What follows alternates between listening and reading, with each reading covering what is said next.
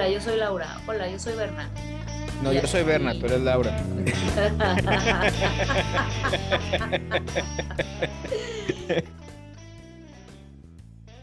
Entonces, ¿te vas a Seattle todos los días? No, ahorita estamos jalando dos veces a la semana eh, en oficina. En teoría deberían ser tres, pero pues como tengo que tomar ferry, fue así como que, eh, how about no? y voy dos veces a la semana. Este, martes y jueves es como que medio obligatorio. Y en teoría debería haber un tercer día medio random, pero pues por azares del destino de vez en cuando tienes cosas que hacer, se te junta esto, de que tengo que llevar a los niños o cualquier cosa. Entonces simplemente muevo los días, ¿no? Pero la, la idea original es siempre, la mayoría del equipo, o al menos el 70% del equipo va siempre martes y jueves. Entonces... O sea, no te dieron a escoger, es martes y jueves. Exactamente. Es martes y jueves y te damos a escoger un día más que es el que ahorita me he estado medio sordeando, pero... Escojo no escoger.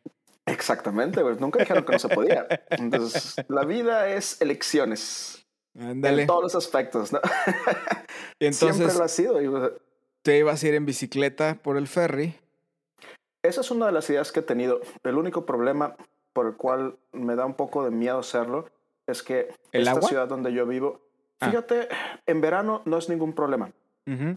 no, verá, Seattle está en un lado, lo- Ujú. yo tengo que cruzar el, el Puget Sound y llego al otro lado del, agua, que está, y ahí está el puerto de Bremerton, así se llama la ciudad donde vivo. El problema es que de este lado del agua, el, el agua, la lluvia es un poco más fuerte que en Seattle. En Seattle generalmente es puro chipi chipi y, y está tranquilo. O sea, la mayoría de la gente casi usas un rompevientos, un famoso rain jacket que le llaman, y casi nadie usa sombre- eh, sombrilla. Y eso Laura te lo puede corroborar, ¿no? No, este- no, no sirve para nada, la usas como quiera, te mojas, entonces no Puede- pasa nada. Sí, pero e- es bien notorio porque la gente que trae sombrilla te das cuenta, este cuate no es de aquí. Lo encuentras luego, luego el que es turista, ¿no? Todo el mundo Pero con este raincoat. De este lado del agua es más pesada la lluvia. Este, y en verano no es tanto problema. La bronca es que esta ciudad eh, no es muy bike friendly, que digamos. Entonces- ujú. Sí está medio complejo. Y donde yo vivo, yo vivo como que en una colina. Entonces, como que subir y bajar ahí está un poco complejo. Y más ¿Qué porque esa calle no tiene carril para bicicletas. Cuando voy de ida es de bajada, entonces no hay problema, pero cuando vengo de regreso es de subida. No, y, y deja tú, el problema más que nada es de que eh, por encima, bueno, por atrás de mi casa hay un centro de distribución de UPS y están desarrollando lotes para, para nuevas construcciones de casas, ¿no? Entonces, todo el día ves camiones pesados, y cuando digo pesados son doble remolque, Claro, trayendo grúas, pesada. trascados, maquinaria pesada, pasando por la calle donde yo debería ir en mi bicicleta, sin carril de bicis, ¿no? Entonces digo, eh, gracias, pero no gracias. Y este, y también te digo, es un desfile todos los días de camiones de esos de los de UPS. Que Ujú. ahí va el saquito de camiones, 7, 8 camiones de ida, 7, 8 camiones de regreso. ¿eh? Digo, como dice mi hijo, es el carrito mágico de la felicidad, ¿no? y este, pero sí, realmente, sí lo he pensado. Pero es una opción, definitivamente. Yo estaba parecido cuando vivíamos en el apartamento también. Hacía en bici hacía 10 minutos a la oficina. Porque estábamos saliendo del centro de la ciudad, entonces ahí sí agarraba. Hay una calle que tiene el carril de bicicleta, que curiosamente el carril de bicicleta pasa justo al lado de la central de autobuses. Ok. Entonces el carril de bicicleta de repente tienes entrada y salida de autobuses ahí. Y así como que no hace mucho sentido. Pero bueno, pues ahí lo pusieron. ¿no? y este, y luego ya que compramos casa nos- más lejos, ya en bici ya van a ser media hora, 45 minutos y no hay carriles para bicicleta. O sea, Y, y es eso. Hay, hay gente muy noble que realmente respeta el, el espacio y concede y comparte la vía con ciclistas, ¿no? Pero, ay, canijo, de vez en cuando te topas con cada pelado que dices, vato, no tienes ningún, no tienes ningún asunto detrás del, del volante de un carro, ¿no? mi otro Entonces- problema es que tengo que atravesar tres vías de tren. Entonces- ok. Do- una está en uso y las otras dos no.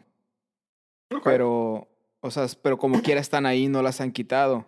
Y si has andado en bicicleta y tratando de cruzar vías de tren, sabes que es complicado y peligroso, que se te mueve la llanta y ya estás en el suelo. Ya, te, completamente. eh, y pues sí, digo, mi otra opción, digo, en el ferry hay opción de llevarse bici. Entonces lo que he platicado con, con Ver es eso, digo, tírame un aventón. ¿Y al, cuánto al ferry tiempo y ya haces de tu casa al ferry y luego del ferry a la oficina? Es una fregonería eso. Donde yo vivía en Kirkland, nada más para hacer un, un dato duro y comparación, tardaba una hora 45 minutos en llegar a mi oficina. Y se supone que estoy del mismo lado del agua, ¿no? Claro, claro. Ahora, de este lado, hago 40, 30 minutos usando el ferry rápido. Y, este, y ya donde me baja el ferry, en- ahí en la estación, tomo un lift que me paga la empresa y hago como 10 minutos. Entonces yo creo que desde mi casa al ferry 15, del, del otro ferry allá 10, van 25 y media hora, 45, 50 minutos. Es el viaje O sea, total que hago. Te pagan el traslado a la oficina, por así decirlo. Me- sí, literalmente. El único traslado que técnicamente yo pago es llegar de mi casa a la estación de ferry. Y de ahí no pago un centavo. Me pagan ellos el ferry para cruzar y el lift para la oficina, el lift de regreso a la oficina y el ferry de regreso a la estación de Bremer. Órale, está súper cómodo entonces. Bueno. cuando llueve. Es una buena prestación, vaya, es una buena prestación eso de que te pague toda esa parte. Nada supera la prestación de trabajo remoto, nada más te digo eso. Eso es correcto, estoy de acuerdo contigo.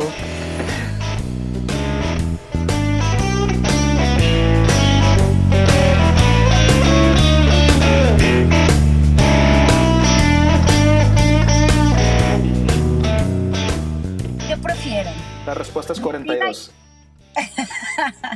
No, Y el que Rutina entendió, entendió. Es correcto. me quiero suponer, pero no voy a suponer. Rutina y estructura versus espontaneidad. Uf. Ya, ya- déjenme, déjenme llegar ahí. Sucede que, pues ya saben, practico escalada deportiva y salí a acampar. Eh, entonces, pues, de camino para allá, el carro, yo sé que el carro no anda mal, pero tampoco bien. Entonces, de camino para allá, llegando al- a la zona de acampado, el carro estaba haciendo unos ruidos muy horribles.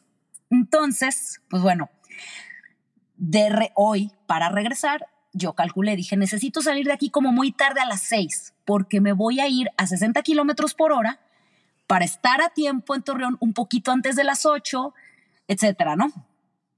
Y tuve un problema para salir de regreso para acá porque una de las personas que venía conmigo se quería quedar a nadar otro rato en el río. Ok. Entonces, así, a ver, es que otra vez, tenemos que salir, a- son cinco y media. Por eso hay mucho tiempo. No, no hay mucho tiempo. Tenemos que salir a las seis, tenemos que... esto Y bueno, la cuadrada y aburrida soy yo. Porque arruiné la fiesta ya al final. Pero bueno, ese es el contexto de mi pregunta. Entonces, ¿cuándo es válido ser espontáneo? ¿Cuándo es válido tener estructura y orden y itinerarios? E itinerarios.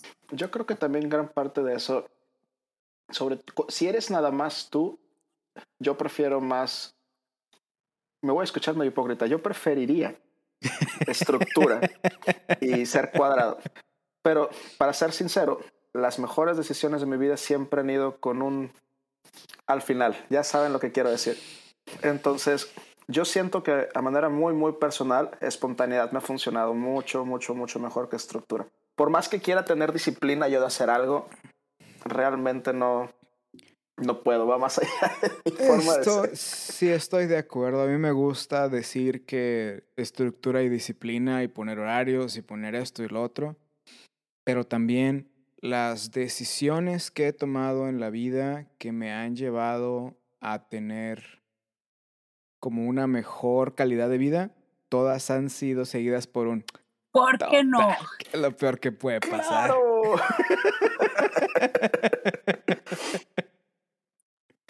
Sí, y la segunda parte de mi respuesta para ti, Laura, es, yo creo que en, en tu caso, por Claro. ejemplo, la, la anécdota que contabas es cuestión de respeto al tiempo y las cosas de los demás, ¿no?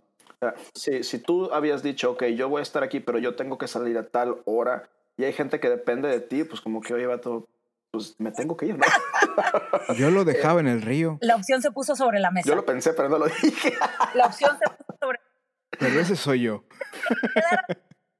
Te puedes quedar a nadar. ¿Te quieres quedar a nadar? Quédate a nadar. Ahí nos vemos el próximo fin de semana. Pasado mañana, right now. As in right now.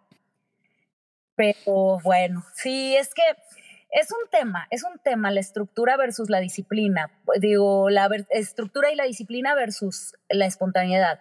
Porque por un lado, escuchaba el otro día a una influencer hablar del tema, más que influencer, una coach, porque entiendo que son cosas distintas. Los influencers son una cosa y coaches son otra. Este es más coach. Eh, hablaba de que es importante dar espacios y tener espacios para que entren cosas nuevas a tu vida, pero que dentro del espacio necesitas tener una rutina. ¿Sí? O sea, una rutina y una cierta estructura. Y dentro de esa rutina y dentro de esa cierta estructura, a veces decir, este sábado no voy a hacer plan y me voy a abrir a que o me inviten a salir o algo salga, algo se presente o quedarme viendo Netflix en mi casa. O sea, no tengo que estar todos los días con el plan súper estructurado.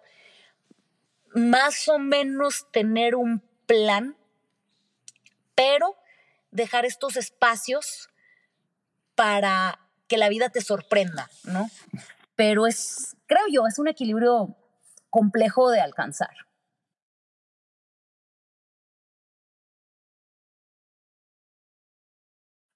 Es complicado porque si lo ves desde el punto de vista en donde dices, ok, voy a dejar este día específico para hacer eh, sin plan, para hacer, ¿cómo, ¿cuál es la palabra? Un poco.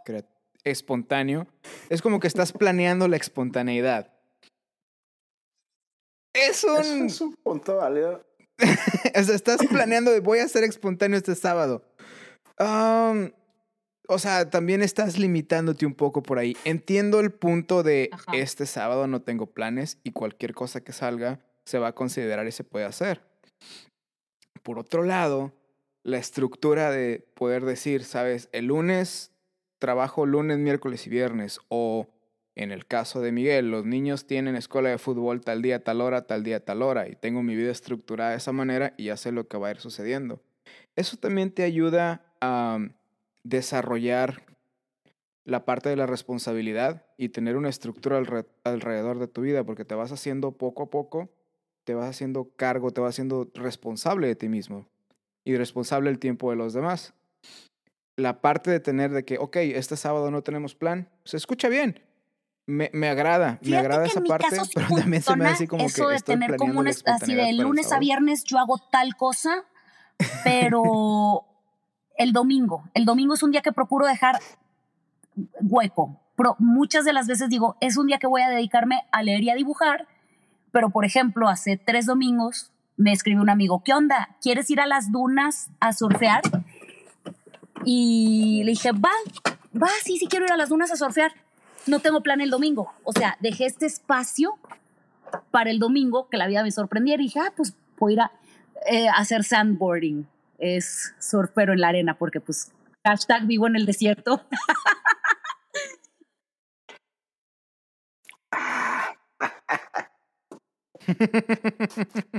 yo creo que, que sí, como, como dice Berna, lo puedes ver de las dos maneras, ¿no?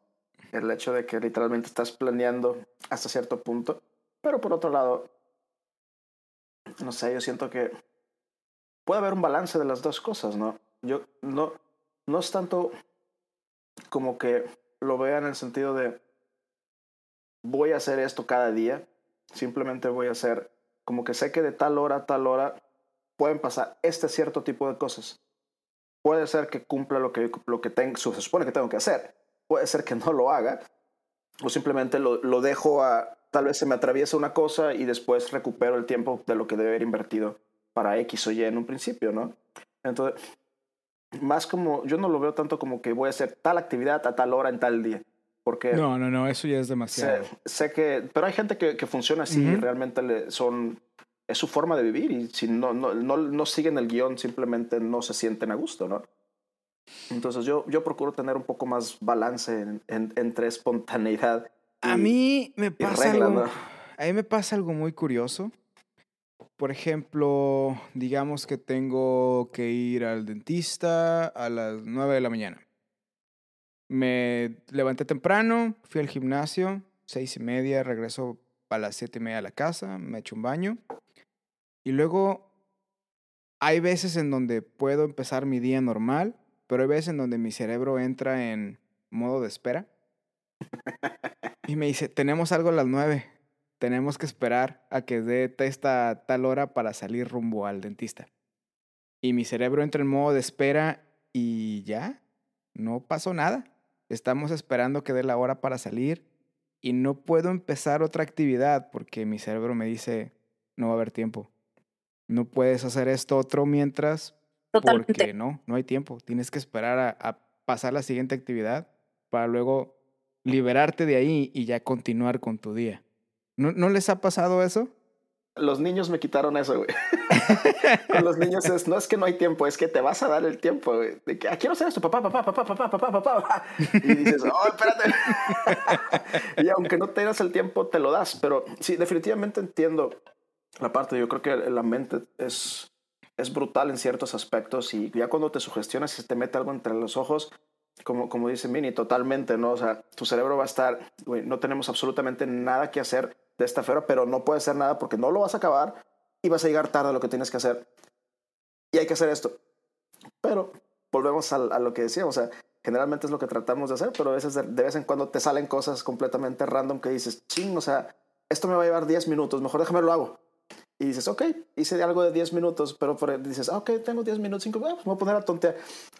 Encuentras maneras alrededor de, de, de, eso, digo, pues al fin del día, tu cerebro dice una cosa, pero pues cada cuando, dime cuándo obedecemos al cerebro 100% de las veces. Más bien el cerebro nos gobierna a nosotros un poco, ¿no?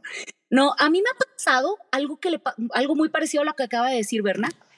Me ha pasado muy a menudo que si estoy en un proyecto grande, o sea, yo no puedo pensar, o sea, dejo hasta de ir al gimnasio, dejo, cancelo todo hasta que termino tal cosa, hasta que termino tal caso mientras estoy con este caso, mi vida se cancela un mes.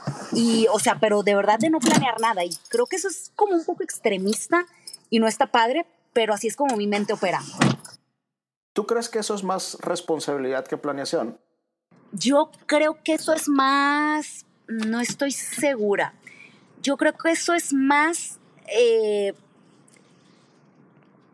mm, parte de mi desorden de atención. Creo que como tengo una capacidad muy grande de dispersarme, cuando sé que no me puedo dar el lujo de dispersarme, que esto va a ser plática para después y vamos a invitar a un psiquiatra, no, no me puedo dar el lujo de dispersarme, entonces mi atención se va aquí y no tengo de otra más que poner atención a esto. Y no, no puedo, no, pero es que pues tienes 40 minutos para ir a escalar un poco. No, no los tengo, porque se me va la atención y se me va el cerebro y se me acaba todo. No sé. No, sí, sí te entiendo, definitivamente. Hay veces que estás en la zona, ¿no? Y dices, si yo sé que si me salgo tantito, ya perdí toda la concentración, todo lo que tengo que hacer ahorita, todo lo que he logrado, se me va a ir. Cualquier idea, ya cuando trate de regresar, voy a encontrar cualquier excusa para no volver a hacer lo que estaba haciendo, ¿no? Entonces, sí, sí te entiendo. Sí, es válido, ¿cómo no? Sí, me pasa también con cosas más eh, cotidianas como dice Bernal, que hasta que no haya arreglado mi cuarto no me puedo sentar a dibujar. Me pasa. Pero, encuentro mil razones para no empezar a arreglar mi cuarto también. Mi cuarto sigue tirado. Y el cuarto sigue tirado. Entonces nunca llego a dibujar, o sea, nunca llego a lo que seguía porque esto iba primero. Eso me pasa. Sí, no, a mí me pasa muy, muy, muy a menudo eso. Hasta que no hago algo, no, no, se me acaba todo. Haz lo que, haz lo que yo. Pero Tenía un, un, relajo en mi escritorio. Dije, ok, tengo mucho relajo aquí. ¿Qué hice? Compré otro escritorio más grande. Ahora tengo dos. Nada más me explayé de un lado para otro. Oye, ¿y está uno arreglado y el otro no?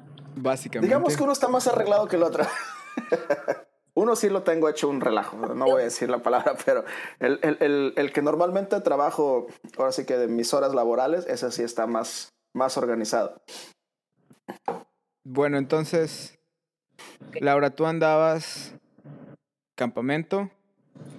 Eh, yo andaba en un campamento de cumpleaños. Uno de mis compañeros del muro de escalada cumplió años ayer y el festejo era ayer en en la acampada. Y, tú me decías que fuiste a uno de tulipanes. Un festival de tulipanes que Laura tal vez conocerá. Mount, Mount Tulip Festival. No No me digas eso. Nunca es en serio. Yikes. No, eh, justamente lo que le decía a Berna. Es de esas cosas que no importa que vayas año tras año, nunca decepciona. Siempre es una fregonería ir y ver ese tipo de campos. Muy padre.